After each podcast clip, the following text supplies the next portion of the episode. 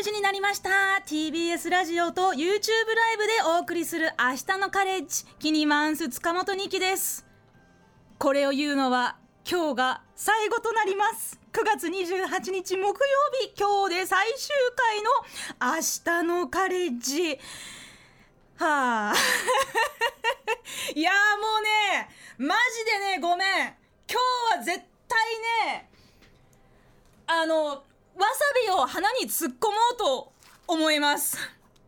私が変な声になったらそれは私がうっかり鼻にこのチューブわさびをうっかり鼻に突っ込んでしまったからと思ってください。あの現物手元にありますんで。えー、まあそういう時はねあの助っ人をしっかり、えー、まあ呼んできましたので安心してください。最後にお届けするバディはこの2人です。環境アクティビストの黒部睦美ですトランスジェンダー俳優舞台プロデューサーの若林優馬ですはいお願いしますはい、よろしくお願いします。はい、黒部さん、ゆまさん、はい、今スタジオすごいことになってます。すごいことになってますね。ファンシーな空間になってる。あ のね、あのね、普段ラジコとかラジオで聞いてくれてる方、ぜひあの一瞬でいいからちょっと YouTube 見てください。あの大混雑してます。大渋滞。もうねあの子供の誕生日会かっていうぐらい、うん、あのミニ風船とお菓子とあとねリスナーさんたちからの色紙とお手紙と、お花とわさびのチューブがあります。新しいこの新しいっていうかこのねいつもと違うそういつもと違う TBS ラジオのキラキラするなんかオブジェもどっからこれ出してきたのっていうぐらい 最後の最後と。そう いやなんかねもう今日はあのもうぐったぐだになっちゃったらごめんなさい。いやもうそうしましょう。うん。あのあしかもねえっ、ー、とこれ多分後であの X の方で動画アップされるかもしれないんですけれど、はいはい、あの先ほど、はい、あのああのあの人があのフラッシュモブとかサプライズとか絶対嫌ですよね。大嫌いですあんなのって。散々散々公言してきたあの武田砂鉄さんが私にサプライズしに来やってきました。いや人にされて嫌なことは 人にするなと教わらなかったのかと。ハグしました。私武田さ鉄にハグできちゃいました。しかもハイタッチもできちゃいました。ね。いやもうねもうこの3年間そのカレッジやってて何が一番美味しかったってもうさて武田さ鉄にハイタッチをしたことです。そこなんですか？すごい。3年やって最後までお名前は噛むんですね。そうです。であの山田うどんの T シャツももらいました。そんなの出してたんだ。そうなんですでそしてコネクトでおなじみレンゲちゃんからお花を、はい、お花とお手紙とはいなんかあのちょっと中身まだ見てないんだけどあのなんか美味しそうなものもいただきました。だからもう本当にもうなんかね始まる前からしかもさなんか月火水木なんだろ金曜日のスタッフさんももうなんかこういっぱい来ちゃってくれちゃっててなんかもうえ立食パーティーかっていうぐらいなんかもうピザとか寿司とか頼もうかってもうで今からデリバリー頼もうかっていうぐらい人がもうわんさか集まってくれちゃって。しかも僕あの見ちゃってたんですけど何何？あの砂鉄さん。はい。ニキさんがいないっていうの分かったら、はい、もうすぐさまあの嬉しそうにちょっと駆け足でブースの後ろに隠れてました隠れてたの？はい。え今もいるってこと？いや違う違う違う。さっきあのいあのいらっしゃる時に、はい、たまたまこうこうサプライズで来た時にニキさんがその時たまたまこの中にいなくて、はいはいはい、いないってなったら後で驚かせようっていうことでちょっと駆け足でブースの端っこの方に隠れていってらっしゃいましたよ。あの人ね本当にお茶目よね。お茶目でした。サプライズ嫌いとおっしゃってたとってよね。今おっしゃってましたけど。だからもうなんていうか本当に嬉しいなっていう気持ちです、うん、でまああの他にもねなんかまああの後から今日はねできるだけ時間をかけて読みたいと思いますけれどもうたくさんの人から、えー、メール LINE お手紙、まあ、直筆のねお手紙おはがきそしてもうこの色紙もねこれ絶対あれでしょあの某ツイッターのあの X の人たちでしょって あの、ね、まあ、あのなぜならあの X のそのプロフィールアイコンしっかりこうそれぞれ入れてくださってるんですよ。でも色紙が3枚ねここにありまして、ね、でもカラー印刷でもうこれすごいカラー印刷の色紙にもう何十人ものあのリスナーさんがあのプロフィール画像と一緒にあのあのあのハンドルネームと一緒にいっぱいなんかもう書いてくれててあのまだよ読んでません。あの読めません。はい。え、うん。なぜなら、えーこれからあの生放送で本番だからあのあのちゃんとしたいからです。もう始まってますよ。そうだよね、そうだよね。あのということでね、ちょっとまああのまあでもやっぱり最後はちゃんとやりたいから、ね、あのちゃんとやりたいからちょっと気をあのちょっと引きな引き引き引き締めて。引き締めて。はい。あの取り直して。は、はい。いちょっと参りたいと。取り直してはい。参りたいと思います。はい。みんなファイナルカレッジ始まるよイエはい、えー、あれよろしくね。お願おいします。願いします。はい、え、えっと、まず、まずってか、もう今更なんですけれど、え、黒部とゆうまさんは。ここはじめまして。ここで初めましてさかの。初めましてです。初めましてです。僕だから黒部に会ったらその黒部ってすごいあの天使にそろそろなるんじゃないか説みたいなのあったじゃないですか。あ前回言ってましたよね。謎のねそうそうそうそう。あのあの子は実は天使なんだそうそう。で妖精なんだ。黒部に会ったら天使の羽が見えるんじゃないかっていう話をしてたじゃないですか、ね。で僕は絶対に見てやるって言って、うん。僕は心が綺麗だから。そう綺麗だからあの見てやるって言ってたんですけど僕ねちょっとびっくりした。見えてるんですよ。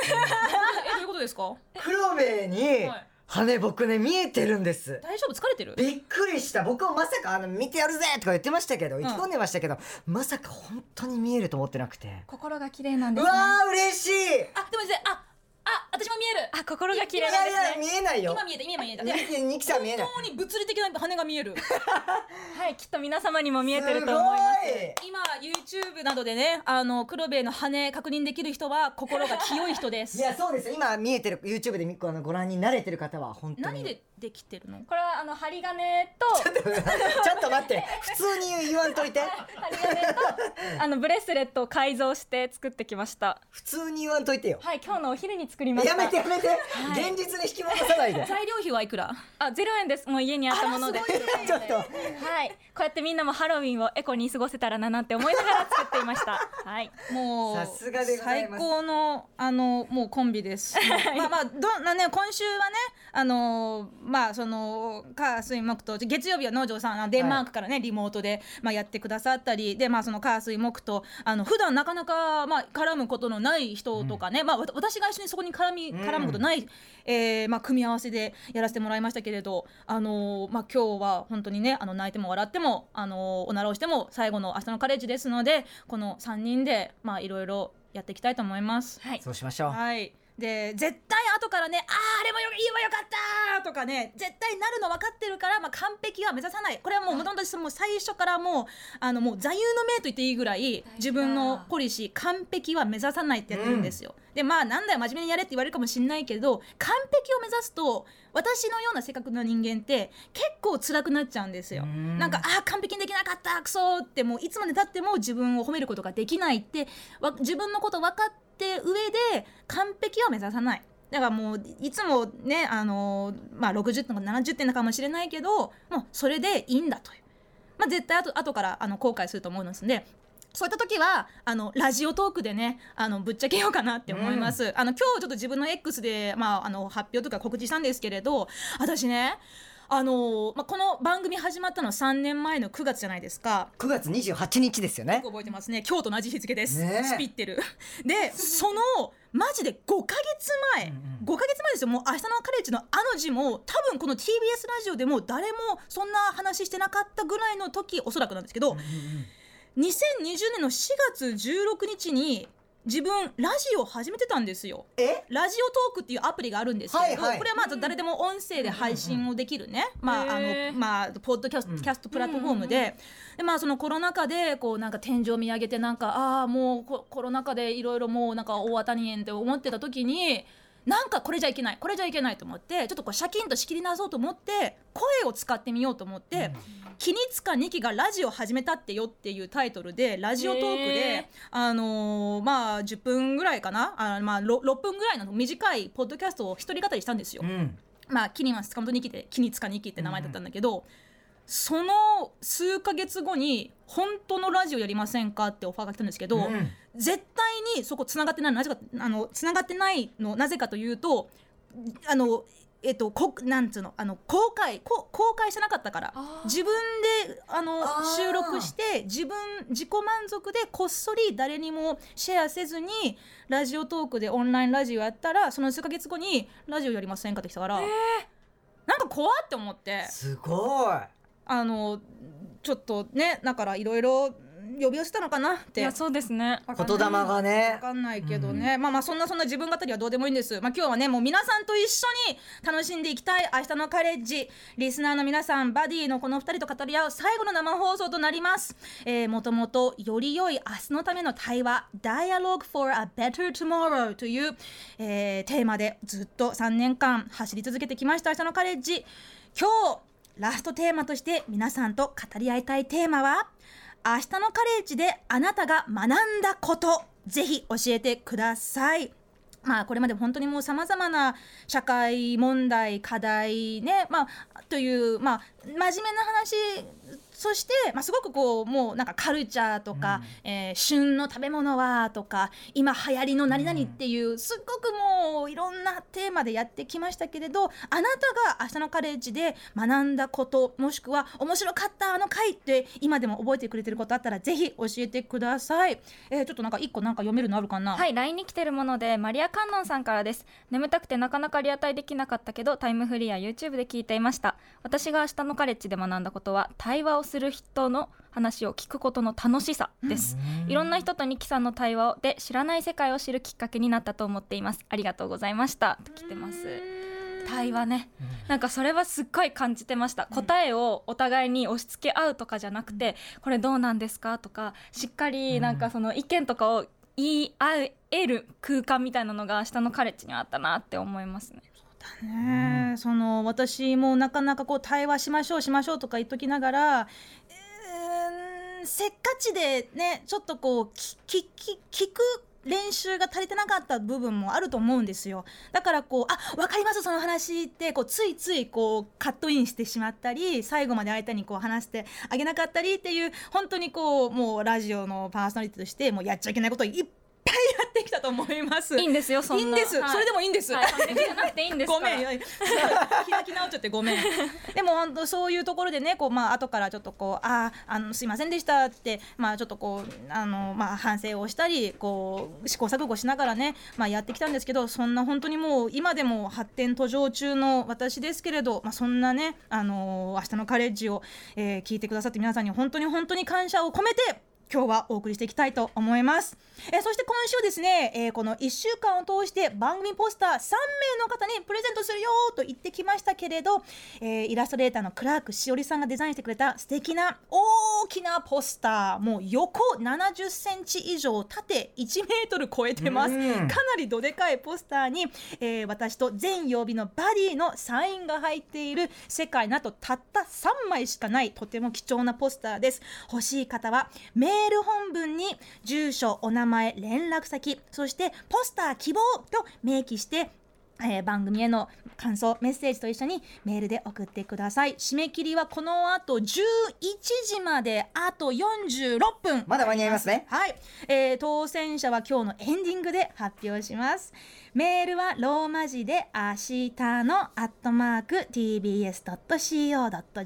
です。綴りは ashitano、えー、いつものように LINE や X、YouTube のチャット欄で皆さんのご参加お待ちしております。えー、今週はね、私がこういろいろこう、まあ、こだわりを持って、えー、オープニングと、えー、エンディングの曲を、まあ、選曲していますけれど、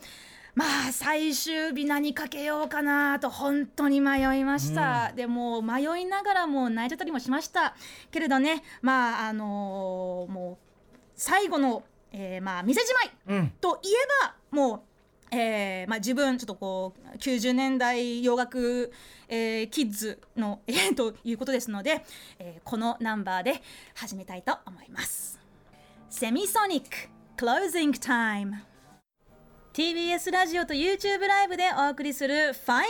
明日のカレッジキニマンス塚本に来た。バディの黒部睦美とバディの若林優馬がお届けしています。さあえー、っとですね、まあ、これからいろいろ我々3人で喋っていこうと思います。はい、あのゆうまさんは先週の木曜日ね、はい、来てくれたばかりで、はい、で黒部2週間ぶりですけれど、あの先週は、まあ、ゆうまさんのねこう初登場会いろいろさせてもらって、見ました。中堅さんとね、うん、あの初めましてした時との話とかもね。いい話だった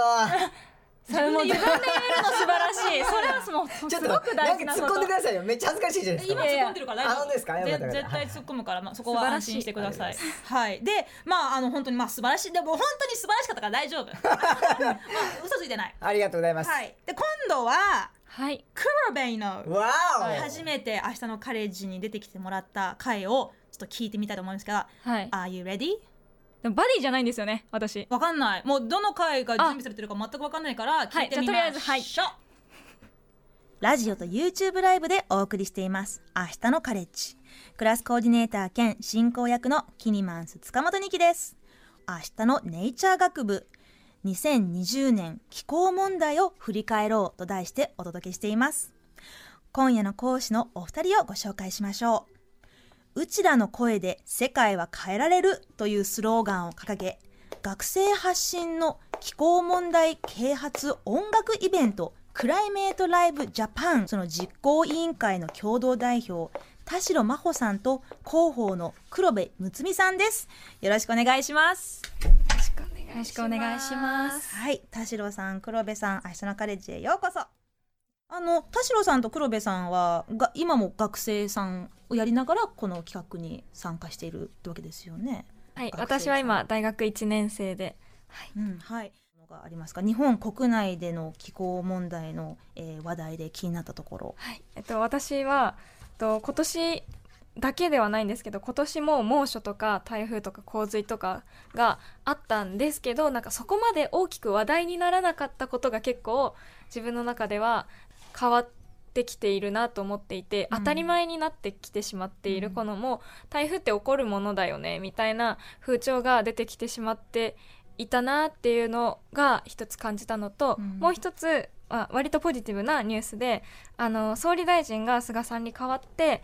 でその所信表明の時に2050年までにカーボンニュートラル脱炭素社会を実現させますっていう宣言をあのされたのがすごく私の中では大きいニュースで、はい、その具体的に2030年までにこういう対策をしますとかはまだそこまで詰められてはないんですが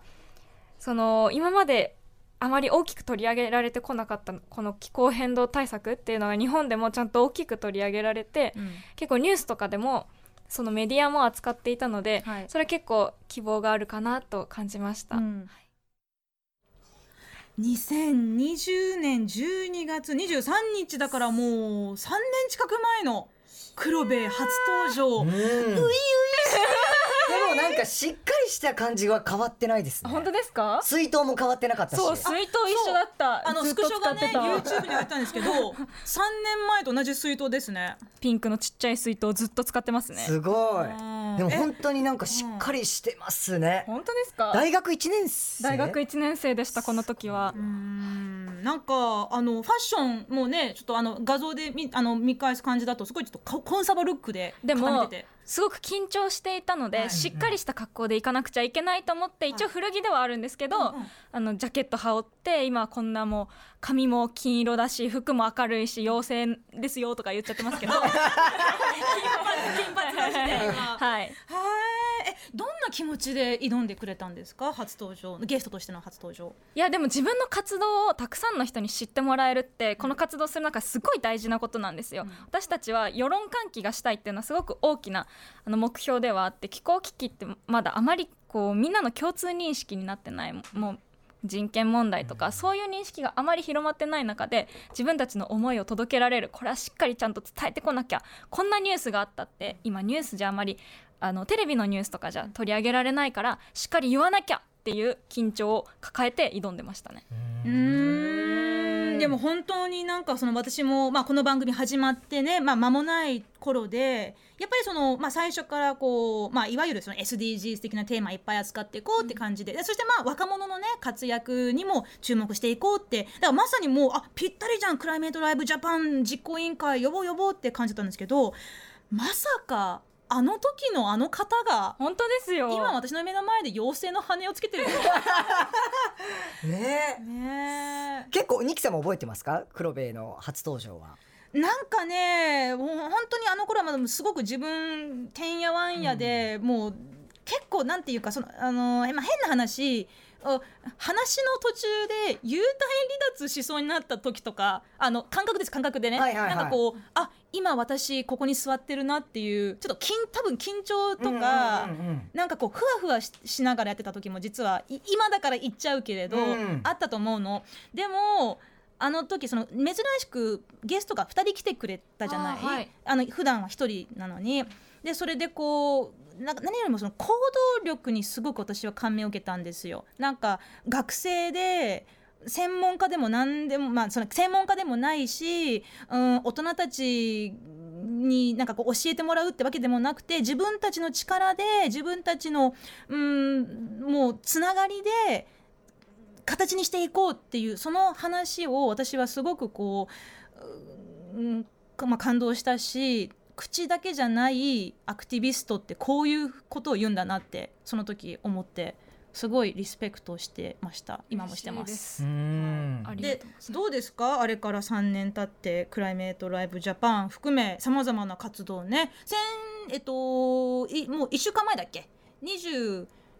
えー、19日？はい。あ18日。9月18日に、はい、パレードをやってって東京で、えっと、渋谷中心に回ったんですけど、代々木公園でのイベントの後にパレードをやってイベントも含めて8,000人の方が来場してくださって、ここの2020年の12月とかそういう時のアクションって人を集めることも難しくて、オンラインでやったりとかでその後のアクションもなかなか人を集めるのが難しくて関心が高まった時期もあったんですけどやっぱりだんだん停滞してしまってっていう中で、また今こうやって8,000人集められたのは、この番組もそうですけどいろんな世代の方がつながって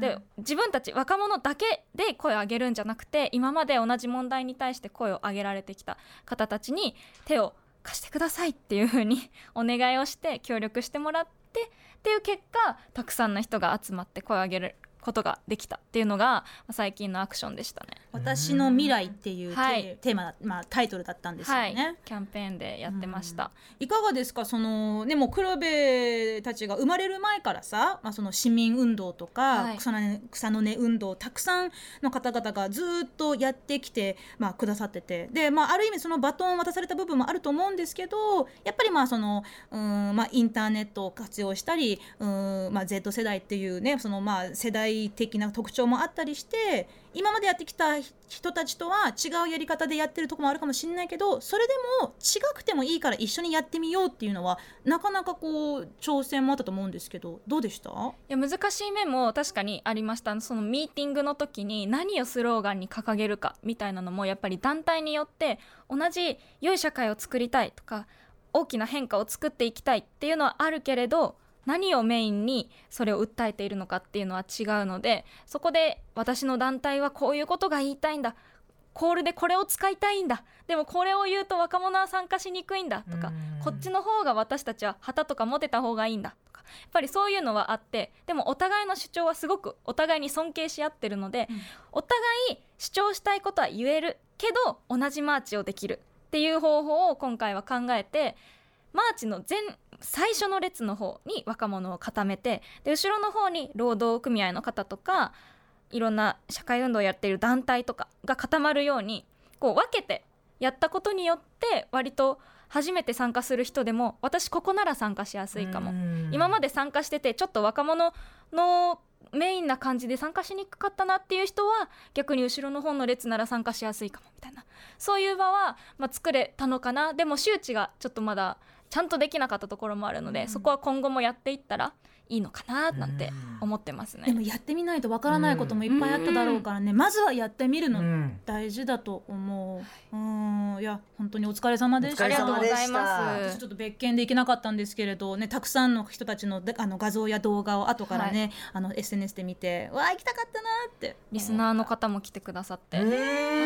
そうなんだ。そうなんだ。まあねちょっとまだまだ話ね時間は許す限りいっぱい、えー、トークしていきたいと思いますがまあ本日ねファイナルクラスのテーマ「明日のカレッジであなたが学んだこと」うん、えー、まあ、ここはね、まあ、黒部とゆうまさんにいろいろ聞いていきたいと思うんですけれど、はい、ゆうまさん、はい、明日のカレッジであなたが学んだこととは何でしょう？いやこれ何一言で言うんですか？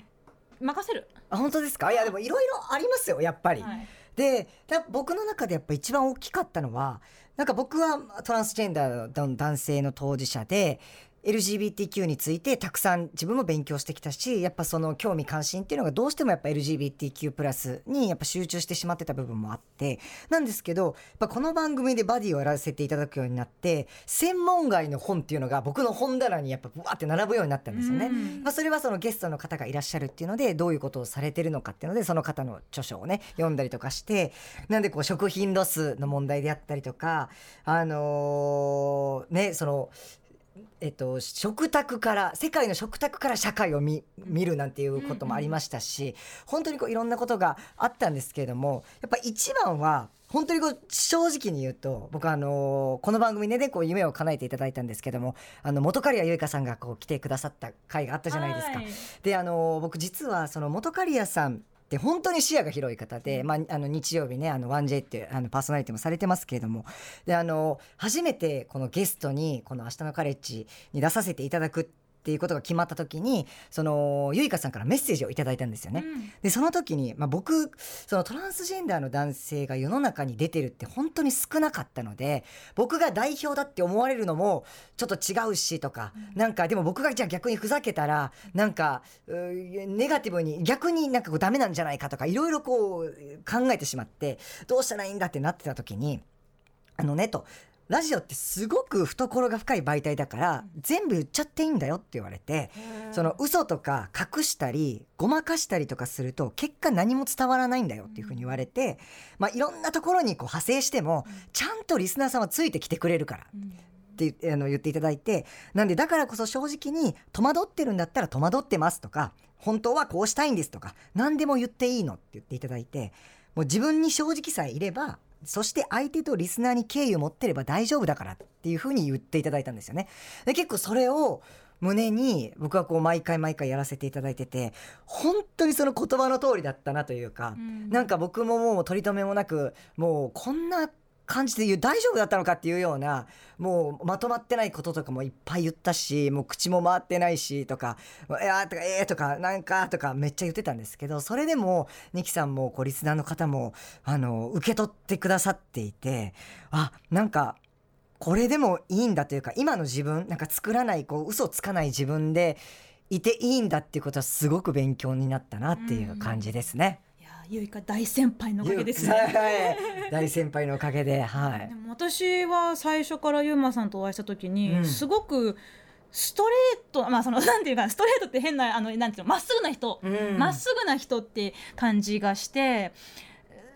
それはその自分のこういや自分ちょっとここういうとこあるんですよねってちょっとなんかこうまあじなんか自分をまあ自虐は良くないと思うけれどでもその自分をこうさらけ出してな周りを和ませてくれる人だなってもう初対面からそういう印象を受けたんですよ。で、まあ、いろんな話をねしてくれる中で過去に、まあ、ちょっとこう自分のことをこうネタのように扱って笑いを取ろうとしたけど、うん、まあ、それも違うなってあの思い直してっていう話も聞かせてくれた時にあもうこれぐらい自分をさらけ出せる人私きだわって思いました。あ嬉しい あのなんか私もそういう方の人間だと思うし、でもあんまりこう自分をさらけ出すってさ相手との関係性にもよるじゃないですか、だからこう初対面からなんか実は私こういううなんかこ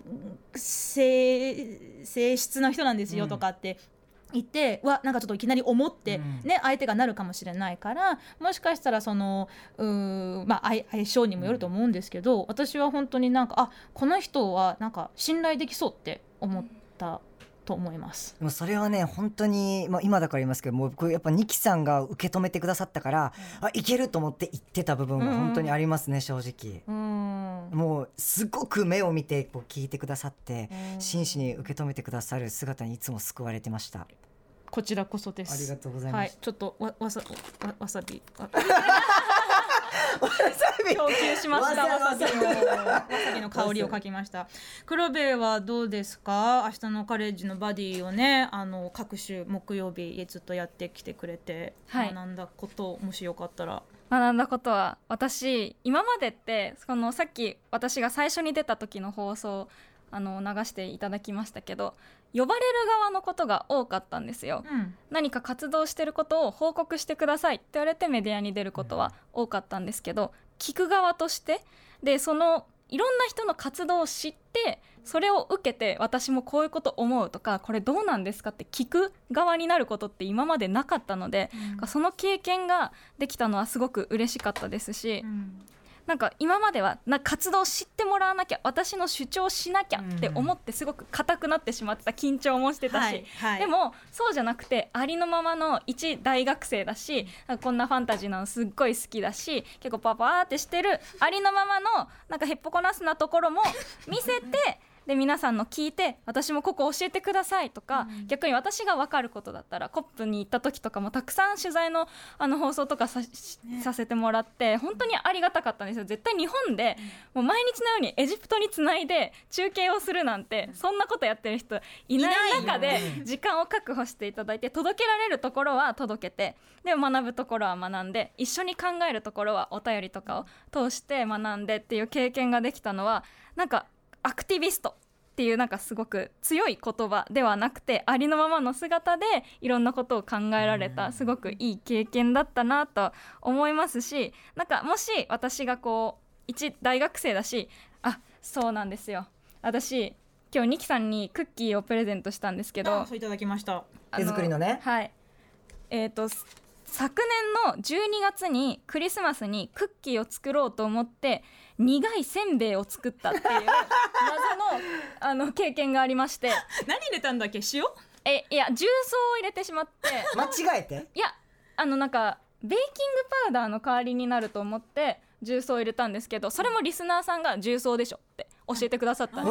すよ。とか、うん、あとハンダ付けで石に、うんうん、あのハンダをつけようと思ったら石にはつきませんよ。金属にしかハンダはつきませんよっていうのもリスナーさんが教えてくださったんですよ。はい。はい、まあ、そういうリスナーさんからのいろんなことこうこういうコミュニケーションとかを通してあこういう人も声上げていいんだなとか私にもできることあるかもしれないとか私も思いましたし、思ってもらえてたらいいなと思いましたしそれまでそう自分が頑張んなきゃって思ってたけど一、人じゃなくて一人一人の存在がなんかできることがあって、それで未来を作っていくこういい社会を作っていくんだなっていうのを感じられたのがすごくあの良かったですね。うん。いや本当になんかねあのまあこのねお二人の話聞いてるとなんかこう学まあ、学ぶことってさ別にこうなんだろうなこうななんとかのうんなんかファクトだけじゃないんだよね、うん、まあ、もちろんファクト、ね、その事実というものもたくさんね、まあ、世の中で起きていることとか、まあ、その歴史的事実とか、うん、まあ、あの政治とか社会とか経済とかもうありとあらゆることをねこう事実を学ばないとまあうん置いてかれるとかね、うん、もしかしたらこうあの誰かの勝手にされてしまうかもしれないっていうものもあるけどなんかやっぱり私がこう聞いててあなんかほっとするっていうかなんていうかその私結構ほらエモーショナルな人間だからその感情の部分もすごく大事にしたいんですよ。うん、でその感情っていうのはただこうなんだろうなあの暴走するものではなくて今私はこういう感情なんだとかこの人とはこういううんなんかこう空気を感じるとかでそこから関係性っていうものが芽生えてじゃあこの関係性ができてから何ができるだろうどんなうんこう化学反応が生まれるだろうっていうのがすごく楽しいんですよ。でたまにはあのあちょっと微妙に重曹入れすぎたからなんかあの、うん、失敗しちゃったねとかなんかあの美味しくなかったねっていう時も、まあ、人間同士あるうん、あると思うんですよ。でもそれがなんかあもう二度とクッキーなんか作らないなんかじゃなくてあじゃあ次クッキーね作ろうとする時はじゃあ別の組み合わせでやってみようとかでそれってすごくやっぱり人間関係ってものだなって思っててあの時自分がちょっとこうまあ歪んだ、まあ、ひねくれてた時期だったからあの人の言ったことを素直に受け止められなかったとかね。でも世の中の全てのことって人間から始まってるわけだからであの別にこうねあの人という字は、えー、2人が寄り添ってたそういう話じゃないけれど 支え合って,、ないけれど、うん、なんかこの明日のカレッジねいろいろなあのことを、まあ、学んでいこうってあのモヤモヤをワクワクに変えていこう。そのためには学びが大事だよねって言ってたけど多分根っこではあの人と人の関係性がないと何も始まらないなと思いました。まあ、もっとねあのなんかそのサイエンティフィックなあのファクト的な話もねあのリスナーの皆さんからあのこのこと学びましたというねあの 出てくると思うんですけれど、まあ、あのちょっとここで1曲ですねあの曲を挟みたいと思います。黒部が選んでくれましたどんな曲でしょう？はい私が最初に出た「クライメートライブジャパン」最初に出演した時の私の肩書きですねクライメートライブジャパンの運営メンバーで出たんですけどそのライブで、えー、演奏してくださった曲で歌詞の意味も含めて皆さんに聞いてほしいなと思ったので選びました。アンリーで「Not Alone」明日のカレッジ最終回キニマンス塚本二木とバディの黒部睦美とバディの若林優馬がお届けしていますはい今夜のメッセージテーマは明日のカレッジであなたが学んだこと。早速紹介していきましょう。はい、はい、じゃあゆまさんお願いします。はいラジオネームシルクさんから頂いております。私は明日のカレッジがあったから少しだけ広い視野で物事を考えられるようになりました。この世の中にはありとあらゆる問題があるのだと知ることができました。そしてその問題に真剣に向き合っている人たちがいるということも知れました。私は明日のカレッジのおかげで辛かった人生に希望が持てました目の前にあるみんなが困っている問題に私も向き合ってみようと思いました。本当にありがとうございました。そしてニキさん、はい、お疲れ様でした。ありがとうございました。素晴らしい、ね本当にね。まあ、答えも全然出てないとこともたくさんありますし、ね、これからもいろんな、まあ、新しい問題とかまたかよって言いたくなるようなこともあると思いますけど、うん、なんか、うん、恐れないでほしいなって。まあ、私にも言ってる自分にも言ってるんですけれど、ね、あのさっきのねあの黒部が選んでくれた曲もさなんかこう一人じゃないよっていうメッセージが伝わってきたようにねなんかみんな同じ瞬間を今生きているからね、もうどこにいようが何をしていようが何を食べていようがどんな仕事をしていようがどれぐらい貯金溜まっていようが溜まってなかろうが、みんな同じ瞬間今一緒なんだよ。だから、同じうん空の下。急に尻つぼみですけど大丈夫ですか？めっちゃ真剣にうんとかって聞いてたのに。ごめんなさい。ままとめが分かんなくなっいやでもすごいですよ。辛かった人生に希望が持てたってすごいことですよ。それをしたら一緒に、うん、またはいもっと希望がちゃんと持てる社会を作っていけたら嬉しいですね、うん、はい。じゃあ次のえー、お便り読みたいと思います。ラジオネームトントンともちゃんさんから。明日のカレッジを聞き始めたきっかけは友達が LINE から投稿で投稿を番組で取り上げてもらったと報告してきたからです、彼女の投稿が聞きたかったのがきっかけで聞き始め自分も時々 LINE を送るようになりました、私が学ん。だことは出会いが学びを運んでくるということです。友達と出会い明日のカレッジを聞くようになりニキさんやバディの皆さんに出会いいろんなことを学びました。わからないこともあったけどわからないことが分かったのも学びでした。これからもたくさんの誰かや何かと出会って学んで考えていきたいです。ありがとうございます。うん、もう本当にこう友達から広がっているのがね、はい、嬉しいなそして多分このトントンともちゃんさんからもまた輪が広がって。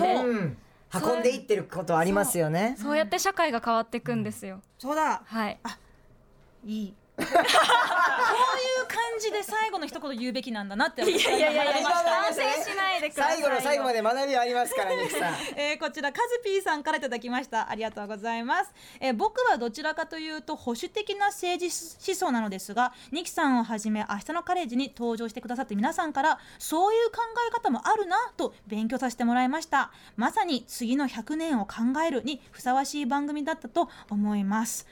ありがとうございます。まあ多分ねあのそういうつもりはなくてもおそらくこの番組結構まあリベラルな方なんだろうなとは思うこともね、まあ、いっぱいやってきましたしいっぱいそんな話もしましたけれど、まあ、でも私正直そのまああのいろんな思想があるのは当然ででもなんかパッキリ保守パッキリリベラルに分かれてる人もそんないないと思うんですよ。うんうん、まあ、中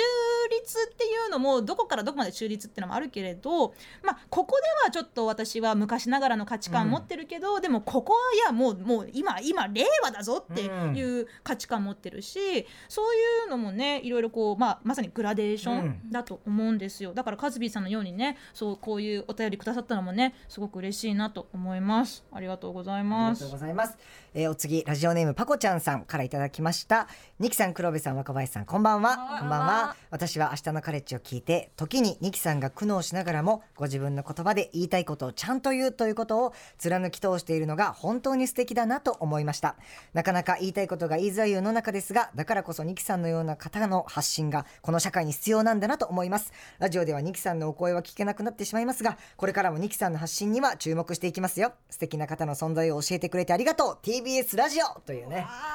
メッセージいただいております。ありがとうございます。どんどん行きましょう。はいじゃあ次トミーちゃんかんちょみトミーちゃんさんから。私が明日のカレッジを聞くようになったのは体調が悪い時にラジオが聞きたくてふとつけたことがきっかけでした。正直悲しいニュースも多くて嫌な世の中で悲しいな。なんでこんな感じの世界になっちゃったんだろうかと心も元気がありませんでした。そんな時に明日のカレッジが社会にかか社会に関するあらゆる活動や人を取り上げてくださっていたことで世の中には日本や世界や地球を良くしようとしてくれている人考えてくれている人がこんなにたくさんいるんだ。捨てたもんじゃないと感じて元気をいただきました。毎日あらゆる角度からインプットによって多様な考え方に触られ触れられたことが最高の学びです。これからも明日のカレッジで知った価値観や日記さんや皆さんが教えてくれた一歩でも世の中を良くしていきたいという思いと一緒に生きていこうと思います。ニキさんバディの皆さんお疲れ様でした。ありがとうございました。ありがとうございました。もうもう本当にもう3年間やった甲斐があったってもんですよ。本当にね続きます、はい、えイクタンさんからです明日のカレッジで学んだことはたくさんありすぎて一つ選ぶのは大変ですが、うん、中堅さんをはじめ皆さんのおかげで男女の中でセックスすることのハードルが下がりました、うん、絶対にしなきゃって思うより互いの信頼が大切なんだなと思いました、うん、ああ何があったのか分かりませんけれどよかった。と、ねやっぱりそういうこう本当にもうポリティカル政治的な話って個人的な話でもあるから本当にそのジェンダーセクシャリティの話もいっぱいしていく中でこういう、うん、またさっきの人間関係の話に戻っちゃうけれどとりあえずよかった、うん、陸丹さんこれからあのどうぞねあの一人でも誰かと一緒の時でも幸せにいてください、うん、はいありがとうございます。ありがとうございますはい、お次、えー、ラジオネーム橋を歩く猫さんから頂いております。こんばんは。とうとう最終回になってしまいました。私が明日のカレッジで学んだのは LGBTQ についてです。特に明日のカレッジでは当事者として語ってくださる方がバディやゲストで出演されていたので、とても勉強になりました。まだまだよくわかっていないこともあると思いますが、寄り添う人として関心を持ち続けたいと思います。3年間ありがとうございました。こちらこそありがとうございました。はい続きましてラジオネーム野良猫エリーさんから、えー、簡単に言えば明日を前を向くことを学びました。それによってそれのそれにより強くなった自分がいます。ありがとうと来てます。こちらこそありがとう。座敷わらしさんからです、はい、私が明日のカレッジで学んできたことは自分が知らない考え方がたくさん存在するということとニキさんを含め今の若い世代は頼もしいということです。私は今年で50歳になるのですが自分を含め私たちの世代がしてきたことを考えると本当に情けなくなります。できることなら明日のカレッジを今後も続けてほしいです。本当に楽しい学びの時間をありがとうございました。いや座敷わらしさんのようなね今年50歳になるような方今年80歳になる方もねあのまだまだこれからね生きてる限り何かできるし何かをしなくても生きてるだけでもう何かに貢献してると私は思いますので貢献しなくても別にいいんですよ。幸せならいいんですよ、うん、健やかならいいんです、うん、あのもう全然まとまなくてごめんなさい。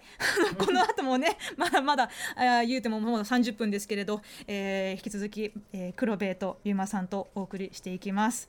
全部読みたいね。読みたい。ねでも今日アフタートークないからね。2時間延長。無理です。はい。なので本当にねあのチャット欄もたくさん盛り上がっています。今まで見たことないような数字が、えー、YouTube のチャット欄先ほどね700人超えたそうです、うん、本当に一人一人の皆さんに頭を下げたい気持ちでございます。ピンポーンとかしていてねヤッホーっていきたいです。ありがとうって言いたいです TBS ラジオとうわびっくりした。ごめんなさい。ち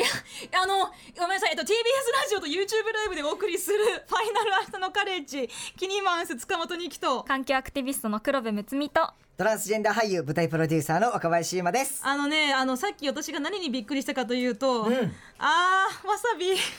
いやあのねこれまで3年間いろんなスタッフさんたちが入れ替わり立ち替わりやってきてくれたんですけれど、まあ、もちろん3年間ずっといてくれた人もいるし、まあ、途中からちょっとねあの別のところに行ってしまった方、えー、入ってきてくれた方もいるんですけれど今日はねもうマジでねもう物理的に、えー、もう許す限りの、えー、元スタッフさんたちが今サブの方に集まってくれて マジでもうなんかピザでも注文しろよっていうぐらいもうめちゃくちゃ人が集まってます。やべえめっちゃ手振ってくれてますよ。いやもう見ない。無視するめっちゃ手振ってくれてるから。無視する。もうあんたらなんか知らんわ。いや懐かしい顔がねもういきなりサブに現れてね。まあびっくりしました。はい。ここからはあの丸投げしますんで。できるか。この流れでいけるか環境アクティビストの倉部さん。はい。あなたが最後にここで話したい環境問題は何でしょうか？はい。ニキさんじゃあ話してるのでちょっと落ち着いといてください。はい、はい。えー私最後に話したい環境問題なんですけどちょっとちゃんと伝えたいので書いてきました。えー私このクライメートクロックを明日のカレッジに置かせていただいてこれ本当にありがたいんですけどクライメートクロック、まあ、改めて最後に何かというと、はい。気気候変動が進んで気温上昇が1.5度超えてしまうと負の連鎖が止まらなくなってしまうよ甚大な被害が出てしまうよって言われてるんですけどその1.5度までに残されている時間を示しているのがこのクライメートクロックで今5年と、まあ、200日ちょいなんですけど私が最初に出た時計算したら8年と210日あったんですね、そっからどんどん時間が経って今はもう5年代になってしまってるんです、でも皆さんと考えたい皆さんに伝えたいのはどうしたらこの1.5度の到達っていうのを逃れられるのかっていうのを皆さん一緒に考えていってほしいんですね。で2030年までに、まあ、半減させたりとか2050年までにゼロにするっていうためにまあ、私たちは今まで危機感を共有するっていうことをたくさんしてきたんですクライメートクロックとかライブ開いたりとか私もマーチしたりとかしてきたんですけどじゃあこっから実際に CO2 減らしていくために実行するもう時間がない中で実行していかなきゃいけないっていうのが今の環境問題の現状なんです。じゃあ今のこの負の連鎖起こり始めてる負の連鎖をどう皆さんで参加して好循環に変えていくのかっていうのを一人一人が考えていく必要があると思います。でどっから考えていくのがいいか私的には今自分が加担しているなって思うことエネルギーで CO2 出してるなとか循環しないプラスチック使ってるなとか大量生産大量消費にちょっと加担してゴミ出しちゃってるかもって何か自分が加担していること気づけたらそれをいい循環に変えるためにできることエネルギー変えてみるとか紙でプラスチックで使ってたものを紙にしてみるとか地産地消してみるとか、まあ、そういったところで好循環の一員に皆さんがなっていくこと。自分ができる好循環の一翼を担えるところを探してそれをやっていけばどんどんこのクライメートクロックの進んでる歯車を逆に戻していくことができるんです。この時計はちゃんと時間が伸びる伸びるっていう仕組みもあるんです。なのでこの未来のこととか自分の自然豊かな環境で過ごす豊かな人生豊かなじ、えっと、自然に囲まれたとかその大切なものを守るっていう暮らしのことを考えて好循環を考えていくその意識があれば絶対に行動は変わっていくので、まあ、そこをこれからも皆さんと一緒に考えていけたらなというふうに思っています。はい私からは以上ですありがとうございます。私がさっき鼻かんだ音入ってます、ね。入ってるわ。どめっちゃかかんでましたけど、めっちゃ黒部が話してる時にズーって入ってましたよ。大丈夫ですよ大丈夫だそうです。はい、もうさすが心強い、もうはい、どうぞ。鼻水もちゃんと土に帰りますしねそうだね。ティッシュは紙だもんね。はいはい。あありがとう。学びました。ありがとうございます。ゆさんは、はえーまあちょっと駆け足になっちゃうのもあれはいはいなんですけど、最後にねここであのー今話したい、えー問題社会問題というのはどんなものでしょう？そうですね。もうあのーもちろんそのつい最近だと、まあ、そのトランスジェンダーの人が戸籍上の性別を変更するためには不妊化要件って言ってこう生殖能力をなくす手術を受けないといけないっていうこれが人権侵害なんじゃないかっていうことで今まさにこう裁判があ裁判最高裁判所の方々が当事者にお話をこう聞いてくれるっていう機会を設けてくださってたりとかしてるんですけども、まあ、ちょっとこの話はちょっと一回置いといて僕がこの番組を通して何が伝えたかったかってあの日常なんですよね。なんでこうトランスジェンダーって言っても本当にいろんな人がいるんだっていうことを知っていただくためにたくさんの方に来てもらってお話を伺って日常の話をしてもらったりとかしていて。で僕って正直ネガティブなことを口にするのって本当正直言うとめちゃくちゃ苦手なんですよね、うん、だからこういうことが嫌とかあのどういうことが苦しいっていう本音を言うのってすごく苦手なんですけどでもこの番組ではそれを言うことに意味があると思ってこうずっと伝えてきてなんで今聞き返すとこう声が震えてしまってることとかもあったんですけどでもこうやっぱりリスナーさんのコメントとか見てるとなんかすごく僕自身を会ったこともないし顔も見たことないしちゃんと話したこともないんだけども身近に感じてくださってる方っていうのがすごく多いなっていうのを実感していてなのでまあこれからも世の中って多分どんどん変わっていくんですよ。同性婚もきっとできるようになるだろうしあの不妊化要件だってなくなるかもしれないしその時にこ心ない声とかも上がるかもしれないしマジかよって思うことももしかしたらあるかもしれないんですけどもしこれが自分の身近な人だったらっていうふうにちょっと考えていただけたら嬉しいなっていうふうに思いますしそうやって僕という存在を身近に感じてくださった皆さんに改めてありがとうございますっていうのを伝えたいです。まあ、この番組を通してね、うん、LGBT の人たちのことをあの初めてちゃんと理解できましたとか、うん、トランスジェンダーの、えー、人たちが抱えている問題を理解できることになりましたっていうお便りもいただいたりね、うん、で本当にそういうあの、まあ、相互理解っていうのかな。あの得体の知れないなんかこう怪しい人たちじゃなくて、うん、もうあの血の通っていて夢とか希望とかあって名前もあって、うん、でそれでこういう苦悩がある人たちがこういう何か言ってるぞじゃあ聞いてみようかなっていうそのドアをねたくさん開けてくれたと思うんですよお二人とも。うん、で他の曜日のバディの皆さんもねそれぞれの場所からあのいろんなことをねこう切実な思いを伝えてくださってでももちろんねあのいっぱいなんかバカ話とかもしたりね、なん。か ありましたけれど本当にあの終わっちゃうのが残念です。ではゆうまさんこの方からねプレイリスト1曲かけていきたいと思いますがどんな曲でしょうか？ドリームズクルだドリームズカムトゥルーのまたねですファイナルアシタノカレッジ、えー、つまりアシタノカレッジ最終回というやつでして、えー、キニマンス塚本ニキがなぜかスタジオから一人でお送りしていることになっていたそうですいやマジでねあのしあのドリカムが始まったらあの黒部とゆまさんが「あじゃあ二期さん私たちはこれで」って言ったら「は?」って見て「え何？トイレでも行くの?」って言ったらねマジで帰ってこないんですよ。いやちょっと聞いて何なのこういうのいやもうねまあ一人で喋ろうってことなんでしょうよえー喋んないとねあの間が持ちませんから喋りますけれどあのなんだろうな、まあ、あの3年前のね、えーまあ、9月28日という、まあ、なぜか今日と同じ日付で、まあ、月曜日だったんですけれど「明日のカレッジ」というね、まあ、新番組が爆誕しまして。でまあ私と、えーまあ、この時間帯をね前、えー、やってくださってた荻上チキさんが、えー、まあ名前が似てるからという 安直な理由で「チキから2期へ」っていう勝手なスローガンのように作られていやチキさんも迷惑だったろうなと思うんですけれどあのまあ私もね、まあ、とにかくもうがむしゃらにやってきました。でまあもちろんねあのえー、いろいろお耳汚しなことも、えー、言ったかもしれませんしやったかもしれません。であのそこはもう本当に、えー、まあ、許してね っていう感じなんですけれど。えー、なんだろうな、まあ、あんまりね今日ここあんまり準備してきませんでしたあの一人で喋るあのコーナーあるって分かってたんですけれど実はあの最後の気持ちをラップに乗せて、えー、歌おうかななんて思ってたんですけれどそれもちょっと多分ねあのまあ、滑るだろうと思ったので、えー、やめました。はい。えー、まあ、どうしてやるならちゃんと本格的にね、あの、ちょっとこう、ビートメーカーさんにお願いしたいなって思ってるんですけれど、まあ、今日は普通に喋ります。えー、ちょっとね、さっきあの、あ、もう一回 CM の時に鼻かめばよかった。鼻声ですみません。えー、っとね、まあ、本当にもう、あのーいやこれ絶対さちょっとちょっとわちょっと本当にちょっとわさびの香りちょっと吸わせてください。あのねいや本当にもううんごめん。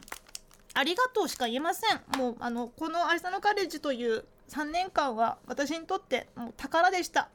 あのが えっとね本当にこうこういう時にこうなんか照れ隠しで茶化しちゃったりいろいろするのも本当にあのまあもったいないんでしょうけれど実はですねあの過去にうーん過去に私が大学生の時に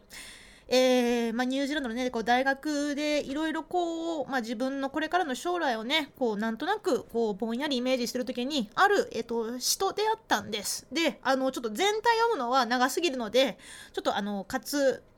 割愛するんですけれどえーちょっとね本当にあの放送の10分前に翻訳したので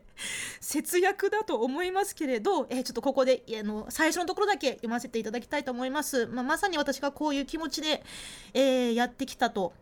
え、改めて感じる文章でして、えアメリカの70年代のね、えー、フラン・ウィナントさんという詩人で画家で活動家フェミニストの方だったんですけれどあのかのストーンウォールの、えー、LGBT 運動にも、えー、参加していた、えレズビアンでフェミニストの人が書いた詩です、え現代は Eat rice, have faith in woman と言います。ちょっと簡単に英語の部分だけ読んで日本語の、え訳文を、え伝えたいと思います。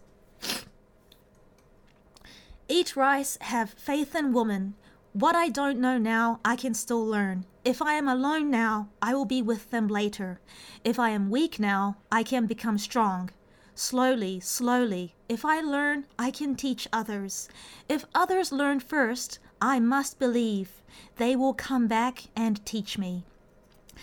米を食べろ、女を信じろ。私がまだ知らないこと、これから学べばいい。今が孤独なら、後で彼らと共になればいい。 今弱いならこれから強くなればいい。少しずつ少しずつ私が先に学べば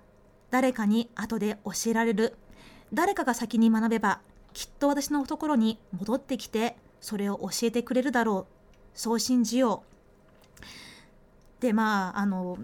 この後もかなり結構長い文章が続くんですけれどなんか私このポエ詩を、えーまあ、大学生の時にね読んだ時にすごくこう心に響いたんですよ。でまあノートにね書き写してで、まあ、特にこの、まあ、当時ねそのアメリカの70年代、えーまあ、フェミニズムとかね LGBT 運動とか、えー、活発だった時代で、えー、このなんで米を食べろ？なのか。まあ女を信じろっていう限定しなくてもいいと私は思うんですけれどあのこの人としてシンプルなこともう原始的って言っていいぐらいのことをね忘れちゃいけないと思うんですよ。この現代社会もうねいろいろこう体がもう一部なんかロボットになっていくんじゃないかっていうぐらいどんどんこう人間らしさを失っててしまうような、えー、瞬間もあるけれどなんかもう流されてしまうような流された方が逆に楽なんじゃないのかなって思うような時もある中でうーんなんかねでももちろんそのじゃあもう原始時代に戻ってなんか石器時代に戻って洞窟で暮らして なんかこうマンモスでの狩りに行くかなんてことができないけれどできないけれどでもその土をいじるとか種を植えるとかうん、水を大切にするとか木を守るとかそういうことってどんなに社会が便利になってたとえなんかもう自動運転でなんか空を飛べるようになったとしてもそこは変えちゃいけないんだと思います。うんまあ、そういうところは多分自分保守的な人間なんだなってあの、まあ、別にいいんですけど保守だろうがリベラルだろうかもうフェミニストだかなんだかもう関係ないと思うんですよ。なんか人間であることって本当にあの綺麗な水が飲めるとか、うん、来年の種を植えるとかそういうことは変えちゃいけないと思うんですね。でまあいろいろこう難しい言葉を使った方が、うん、聞いてもらえるとか、うん、理路整然に話した方が伝わるんじゃないかとか、まあ、そういうところはねあの大人だからいろいろやっていかないといけないこともあると思うんですけれどそんなことさ、うん、自分じゃなくていいやそれは別の人がやってくださいと思います。私は単純になんかご飯が美味しいねとかうんなんか木が綺麗だねとか空が青いねとかそういうことを大事にいつまでもできるようなそんな世の中であってほしいなと思うそんな気持ちで実は明日のカレッジ3年間やってきました。でそれをもしねあの共感してくれる人たちはこれから「明日のカレッジ」という番組がなくなってしまっても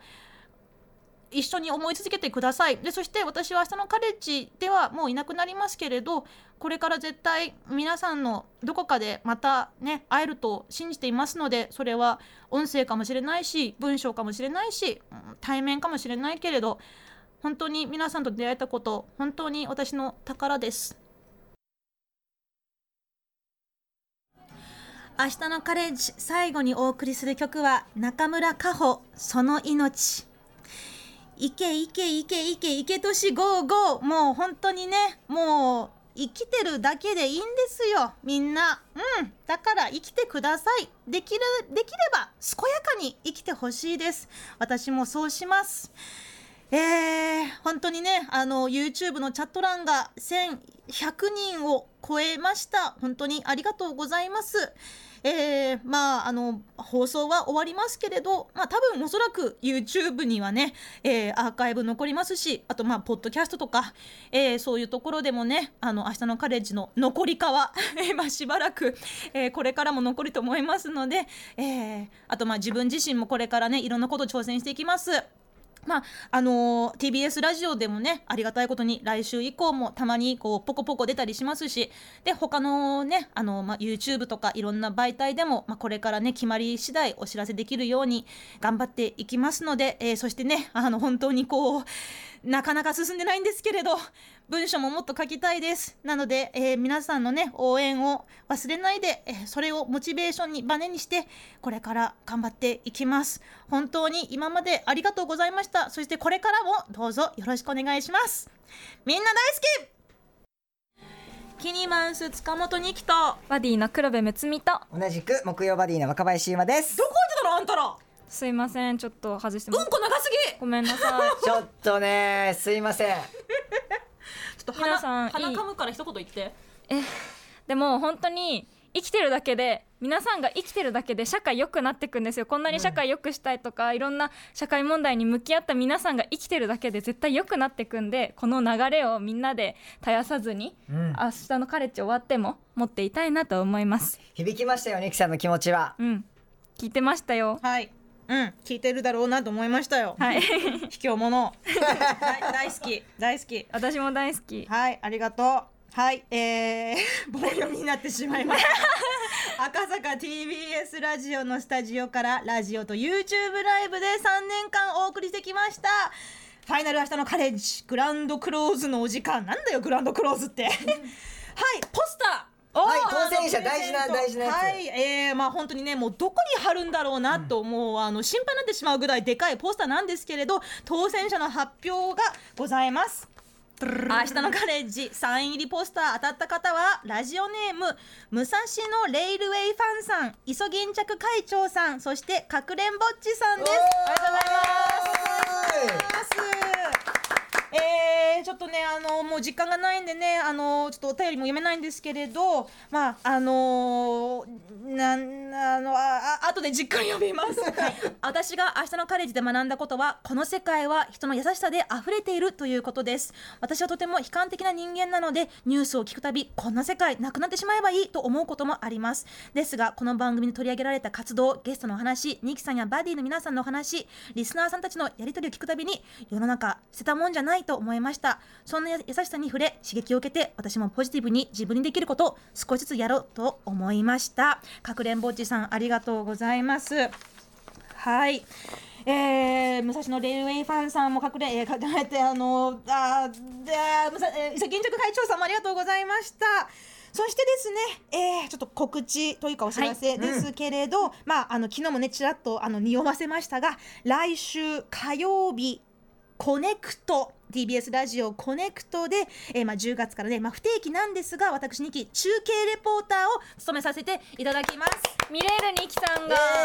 よかったはい。ですのでね、あの来週火曜日早速、えー、5時頃から、えー、とあるお店で中継レポートしてきます。リスナーさんのお店だそうです。あらはい。なのでね、ちょっとこう中継レポーター初挑戦ですが、えー、レンゲさんとデカミちゃんと一緒にねやっていくの楽しみです。えー、さらに10月からもう一つ何ですか？レギュラー出演が決まりました。え？なんとセッショ